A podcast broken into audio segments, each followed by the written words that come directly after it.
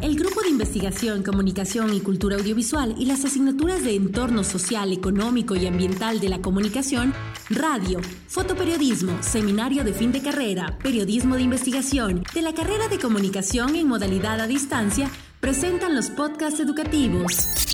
Enseñanza del entorno de la comunicación social a través de diálogos con los líderes del Ecuador.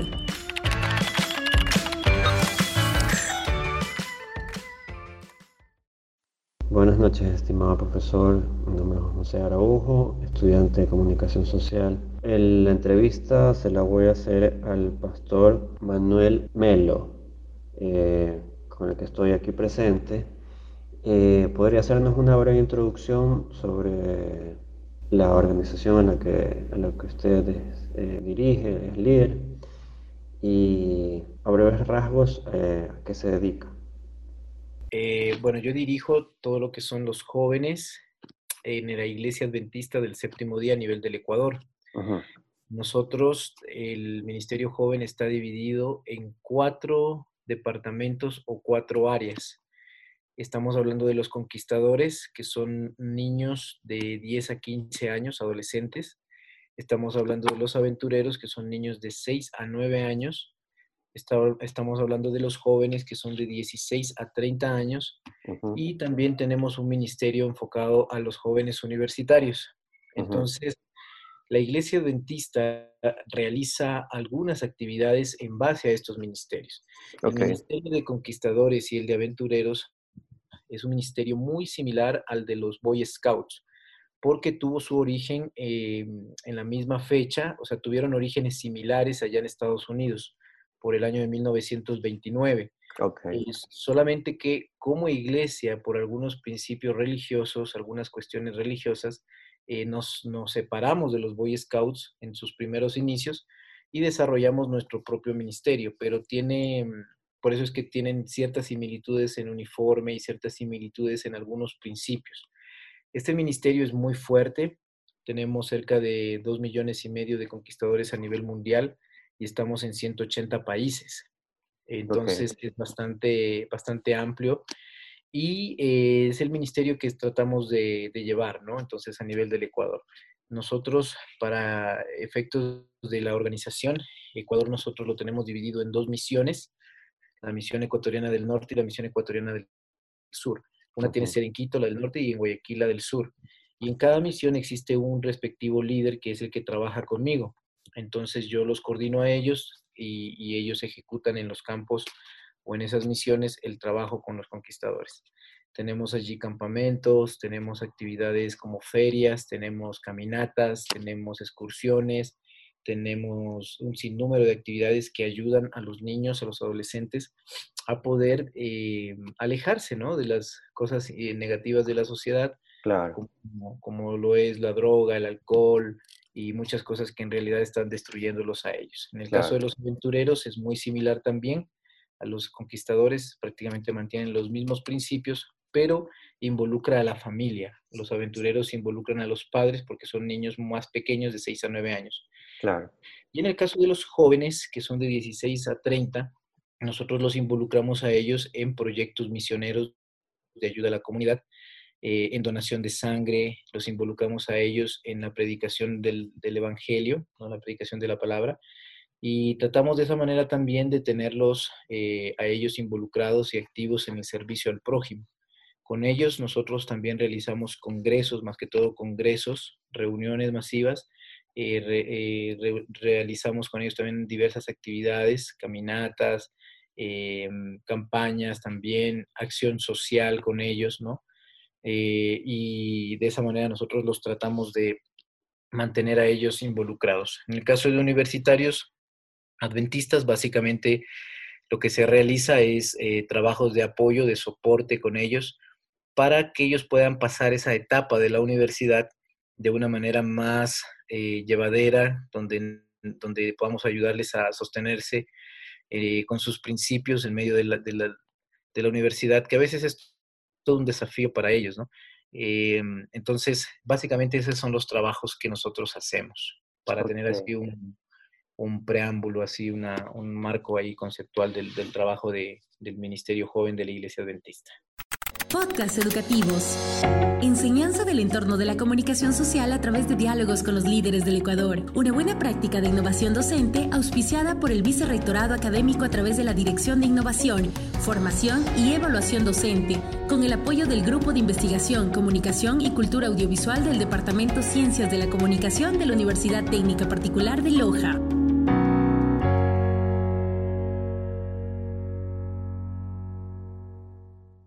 Bueno, la primera pregunta sería, ¿cómo ha visto cambios positivos en la sociedad en los últimos cinco años? Eh, bueno, cuando nosotros hablamos eh, de, la, mm, eh, de, los, de los cambios en los últimos cinco años en la sociedad, nosotros vemos que la sociedad, hablando de manera general, está tomando ciertos cambios, ¿no? El tema de la globalización también es muy influyente en nuestro país. Nuestro país, de alguna manera, tiene una una, cultura eh, un tanto americanizada. ¿Qué significa esto? Que asimilamos con mucha rapidez el estilo de vida y muchas de las cosas que se generan en la cultura norteamericana. Y entonces nosotros podemos ver, por ejemplo, el, el, espacio que los jóvenes empiezan a tener en muchas áreas, como la política. Eh, vemos a los jóvenes involucrados en movimientos ecológicos. Vemos nosotros, por ejemplo, de manera general, la sociedad, eh, los jóvenes que van diversificando mucho sus, áreas donde ellos trabajan, donde se pueden desempeñar. Y eso nos parece bueno, ¿no? Que, la sociedad esté dando apertura a los jóvenes. Los políticos cada vez son más jóvenes, eh, los, más, los líderes más grandes que existen de las empresas, de las mejores empresas, eh, generalmente son jóvenes. vienen con ideas nuevas y, y, con nuevos valores también. Sí. Eh, entonces, eh, es, es, bastante interesante ver eso, ¿no? Que los jóvenes en estos últimos cinco años han ganado un espacio en la sociedad muy grande, más grande que quizás en todas las, las épocas anteriores. Entonces, eh, esto como iglesia nos lleva también a nosotros a hacer, en cierto sentido, lo mismo, de permitir que los jóvenes puedan tomar parte en el liderazgo eclesiástico. Por ejemplo, nosotros tenemos cerca de 400 clubes de conquistadores aquí en Ecuador. Estamos hablando de 8.000 conquistadores que están involucrados. Eh, eh, la mayoría adventistas, pero tenemos muchos jóvenes y adolescentes que no son adventistas, porque el club no hace discriminación en cuanto a, raza, ni a condición social, ni a credo. Eh, y el, el 85% de esos líderes de esos clubes son menores de 30 años de edad. Entonces, eh, en, el club, obviamente, ellos aprenden a delegar, aprenden a planificar, aprenden a resolver conflictos, aprenden el liderazgo eh, directo, ¿no? Porque ellos trabajan con consejeros que normalmente son adultos también y eh, hacen todo un trabajo de planificación. Entonces, para nosotros como iglesia, el Club de Conquistadores es la mayor fuente de líderes que nosotros tenemos. Es el lugar donde se desarrollan eh, en, su máximo potencial. Y cuando los chicos, obviamente, maduran un poco más, crecen, están en torno de sus 22, 25 años de edad, ya son adultos jóvenes, ellos eh, generalmente lo que hemos podido percibir es que ellos eh, asumen en, en, sus barrios, asumen en, en sus universidades, en sus colegios, o en sus trabajos asumen puestos de liderazgo gracias a la experiencia eh, tenida en el club. Claro, los prepara ya para, para la vida adulta, como, como se podría decir, ¿no? Sí. Este, ¿Ustedes trabajan con alguna institución privada o alguna institución pública así del, del, del gobierno directamente ligada con el gobierno? No, no tenemos ningún tipo de, de nexo ni de, ni de convenio con instituciones eh, públicas, tampoco privadas. Eh, sin embargo, el Club de Conquistadores, por ejemplo, hemos ayudado en algunos municipios cuando se necesita voluntariado. Nosotros tenemos una ONG, una ONG como Iglesia Adventista que es ADRA, la Agencia de Desarrollo y Recursos Asistenciales. Entonces, em, ADRA pues obviamente necesita voluntarios para realizar sus trabajos y allí es donde el Club de Conquistadores y donde los jóvenes adventistas se constituyen en la mayor fuerza de voluntariado que, que ADRA tiene. Entonces ha habido momentos en los que se necesita de, voluntariado y allí nuestros conquistadores, nuestros jóvenes han estado presentes. Un caso de esos fue en el terremoto del 2016, en abril, allá en Pedernales. Entonces, eh, ADRA fue, me parece que fue la primera o estuvo entre las primeras ONGs en hacerse presente con ayuda humanitaria y allí eh, la mayor parte de los voluntarios que estaban distribuyendo víveres, que estaban ayudando en las operaciones de rescate y todo lo que había que hacer, eran nuestros jóvenes. Entonces, trabajamos de esa manera, o sea, cuando hay una institución que requiere nuestra ayuda, nosotros no la negamos. Ok, o sea, más bien ustedes prestan el servicio a estas instituciones. Así es, así me Parece, me parece excelente. este, Bueno, pasando al campo ahorita de los medios de comunicación.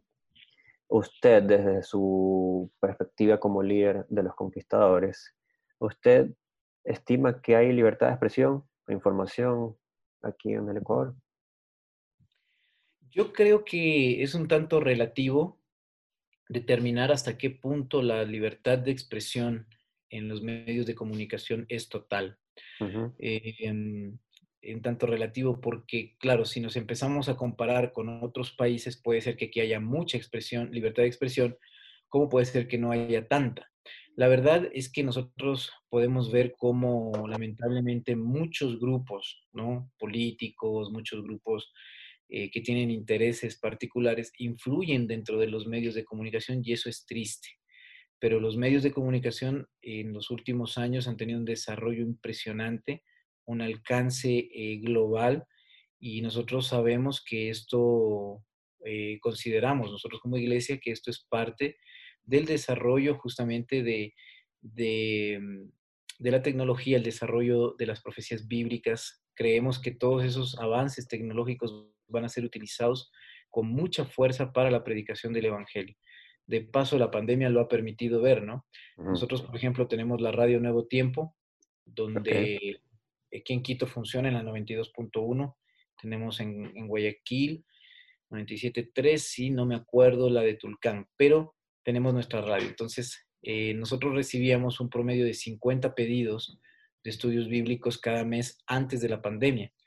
Cuando empezó la pandemia y hasta el día de hoy, esos pedidos se, se quintuplicaron. Nosotros estamos recibiendo 200, 250 pedidos de estudios bíblicos al mes eh, a través de la radio.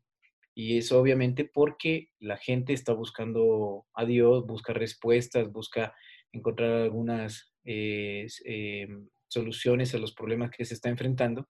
Y eh, a través de los medios de comunicación, que es la pregunta en concreto, nosotros podemos atender. Así que yo creo que podemos crecer mucho más en cuanto al uso de los medios de comunicación para edificar. Lamentablemente los medios de comunicación están muy influenciados por los grupos de poder, son, pertenecen a los grupos de poder y ellos muchas veces eh, pueden a través de, ese poder de comunicación influenciar para mal, cuando también lo pueden hacer para bien. Creo que en ese aspecto de influenciar para bien, los medios de comunicación deben crecer muchísimo. Tenemos tanta, tantos programas de telebasura, como se le llama. Exacto en la eh, televisión. En la televisión que no aportan con un, eh, algo concreto, conciso al desarrollo de las personas que lo ven, a los jóvenes de manera particular que, que están allí conectados. Eh, entonces, sí, yo creo que hay mucho, mucho para crecer en ese sentido. Usted como líder, este, ¿qué les podría decir a los jóvenes en torno a que ellos defiendan su libertad de expresión? Yo les podría decir que eh, los jóvenes constituyen no solamente en, aquí en nuestro medio como iglesia, sino de forma general, la mayor fuerza de cambio. Los jóvenes históricamente, en, todo lo que podemos ver, la historia de los países, los jóvenes siempre fueron agentes de cambio, de revolución, de, generar eh, muchas veces em, resultados diferentes. Y entonces yo les aconsejaría a los jóvenes que puedan luchar por su libertad de expresión, obviamente dentro de un parámetro de ética, dentro de un parámetro de responsabilidad, y que a través de, su libertad de expresión ellos procuren hacer cambios profundos en la, en la sociedad. procuren, hacer cambios eh, reales, cambios que sean eh, eficientes. Te voy a contar, por ejemplo, algo que tal vez tú conoces la historia, ¿no? Joshua Wong fue un muchacho de Taiwán, de Hong Kong, me parece, de Taiwán, bueno, no recuerdo exactamente, tú después puedes mirar allí la, la historia, eh, que empezó a hacer un movimiento cuando tenía 18 años de edad con, con a través de las redes sociales. Este muchacho, eh, muy jovencito, tenía una propuesta sobre algunos cambios que se estaban dando en educación en su país y él quería ser escuchado por el primer ministro. Y obviamente cuando él mandó su, su, propuesta, cuando pidió la cita con el primer ministro, el primer ministro lo ignoró, lo minimizó, un muchacho de 18 años, ¿qué, le va a proponer a un ministro con doctorado, con tanta, con tanta preparación y todo? Y, simplemente lo ignoró. Entonces Joshua Wong empezó un movimiento en redes sociales, aquí viene el tema de los medios de comunicación, la libertad de expresión, y él eh, fijó una fecha, ganó mucha influencia en redes sociales con su propuesta y fijó una fecha en la que convocó a los jóvenes de, no recuerdo si era Taiwán o Hong Kong, a que se puedan movilizar.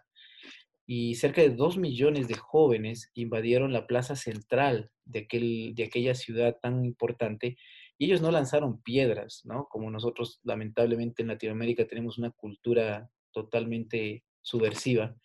Ellos no lanzaron piedras, no quemaron llantas, no destruyeron edificios, invadieron todo de tal manera que bloquearon la circulación, pero ellos eran pacíficos, nunca levantaron nada en contra del gobierno y en vista de todo eso que se dio, el primer ministro ahora buscó a Joshua Wong, le dio el espacio, le dio el tiempo, escuchó su propuesta y fue un, un acto histórico que quedó marcado de cómo se pueden usar los medios de comunicación para generar eh, cambios para poder eh, generar allí movimientos sociales y Joshua Wong fue considerado por la revista Time entre uno de los 10 primeros o 10 mejores líderes del mundo.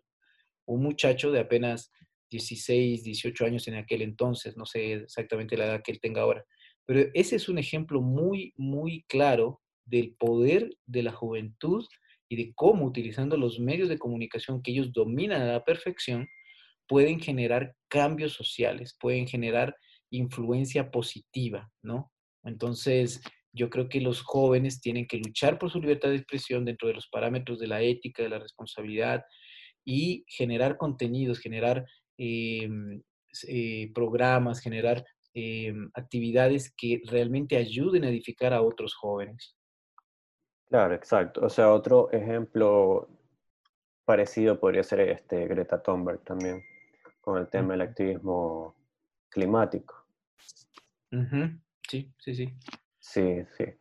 Sí, este chico sí, sí se me hacía familiar. Este, de Hong Kong, según lo que estoy buscando aquí en, Google.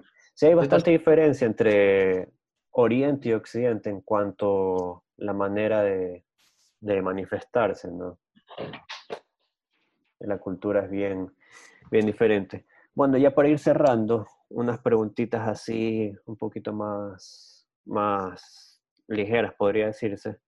Así, a breves rasgos, cuéntame este, de qué manera tú te involucraste con la organización de los, de los conquistadores hasta llegar a ser líder ahorita. Eh, ya, yo, eh, yo seguí eh, el ministerio pastoral entonces, eh, hice mis estudios, tengo una licenciatura en teología, que es un requisito mínimo y, básico para que puedan, poder ser pastor en, poder ser pastor en la, en la iglesia adventista. Y obviamente cuando tú ya te involucras, cuando ya te entregan a ti un distrito, nosotros tenemos dividida la iglesia por distritos, entonces un distrito tiene 5, 6, 8, 10, 12 iglesias, dependiendo del sector. Eh, dentro de los distritos nosotros encontramos clubes de conquistadores o a nosotros los pastores nos desafían a poder crear los clubes de conquistadores porque nosotros tenemos todo ya un currículum. De paso, el Club de Conquistadores fue legalizado dentro de la Iglesia Adventista en 1950, es decir, que a esta fecha estamos cumpliendo 70 años de, ser eh, un ministerio oficial de la Iglesia. Nosotros tenemos nuestros manuales, tenemos todo nuestro material listo y una gran, un gran legado en, cuanto a liderazgo o capacitación. Entonces, cuando yo ingresé a la iglesia adventista como pastor, eh, obviamente yo vi muchos jóvenes en, mis iglesias y, no, no, había club. Entonces yo sabía lo bueno y lo importante que es el club para la vida espiritual de ellos, para, para mantenerlos alejados de muchas influencias corruptoras de la sociedad. Entonces, eh, allí empecé yo a trabajar involucrándome de manera directa, ¿no? De manera directa, yo mismo formando los clubes, capacitando a los chicos, reuniéndome con ellos. Y también entra el tema vocacional, eh, liderazgo dentro de, la juventud, eh, no solamente en el ámbito religioso, sino en cualquier ámbito.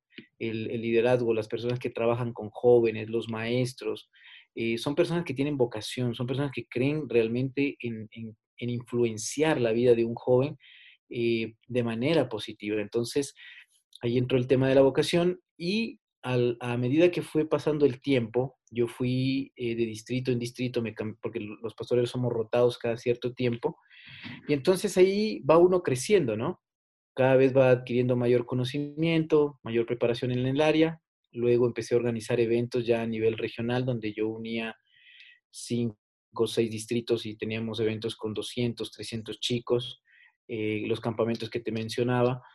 Entonces, ese, ese proceso y, y el realizar ese tipo de eventos, eventos eran más desafiantes, más grandes, más grandes. Y entonces, la eh, como para, para la iglesia, eh, dentro de su junta directiva, dentro del liderazgo, más iglesia, siempre hay un representante de, los jóvenes o un pastor que tiene esa voz, o que tiene esa, esa inclinación de trabajar con jóvenes, trabajando allí con los, con los clubes. Luego, eh, a nivel de región, yo unía, por ejemplo, toda la costa, unía la mitad de la sierra en un solo evento con los jóvenes. Y luego ya pasé eh, a nivel de misión, yo, yo fui de de Jóvenes en la Misión del Norte, donde nosotros tenemos toda la parte norte del Ecuador. Allí también organicé eventos a nivel de misión. Organicé una aventurí para 4.000 personas. Y eh, después pasé ya a nivel de unión, que es decir, de Ecuador, donde nosotros tenemos también un evento, eh, generalmente el de Conquistadores, que se hace cada cinco años. Y el último que tuvimos eh, movilizó 5.000 jóvenes. Entonces, ese es el proceso.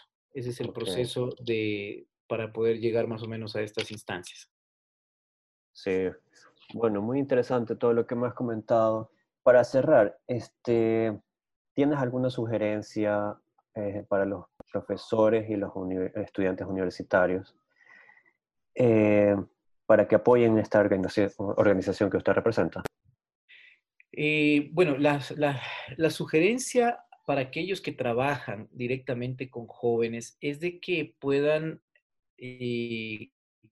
mm, los estudios modernos sobre, sobre el liderazgo de nuevas generaciones han mostrado que la figura de un mentor ¿sí?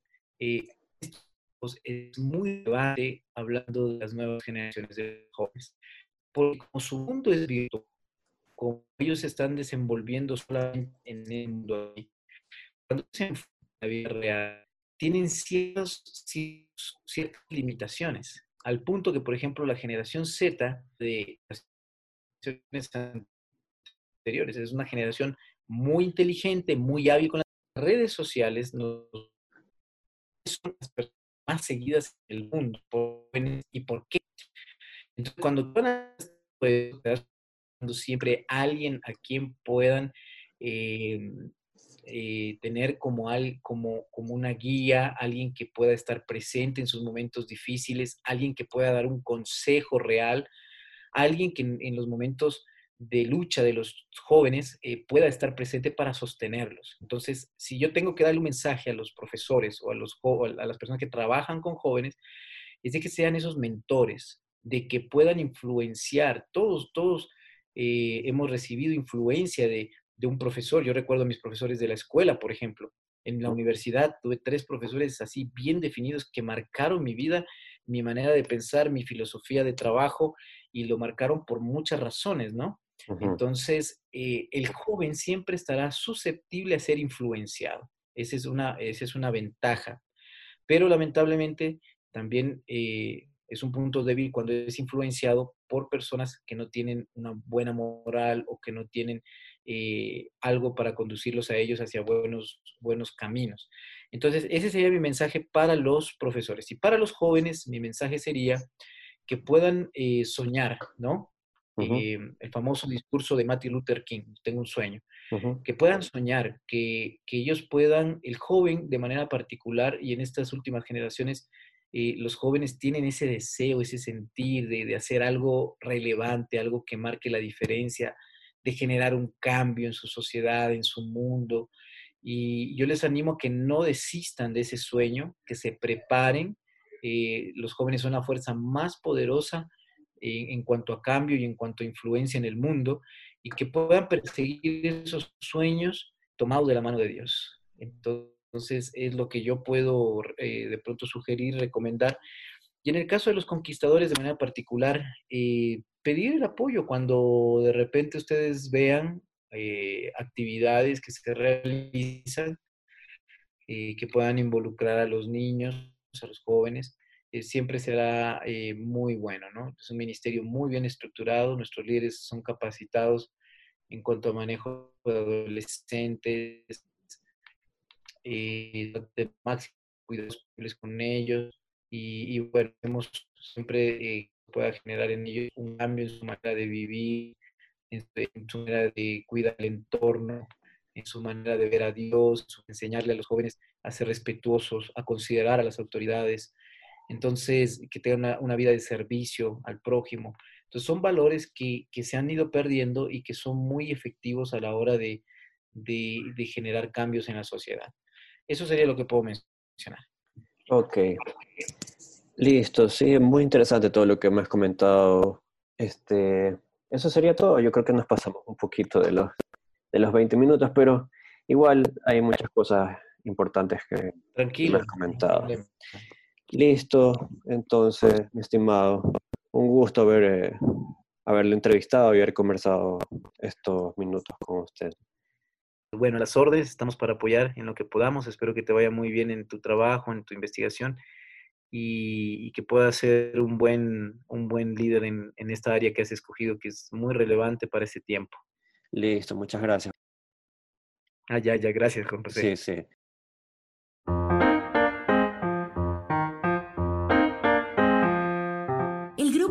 Comunicación y Cultura Audiovisual a través de las asignaturas de Entorno Social, Económico y Ambiental de la Comunicación, Radio, Fotoperiodismo, Seminario de Fin de Carrera y Periodismo de Investigación de la carrera de Comunicación presentó los podcasts educativos, enseñanza del entorno de la comunicación social a través de diálogos con los líderes del Ecuador.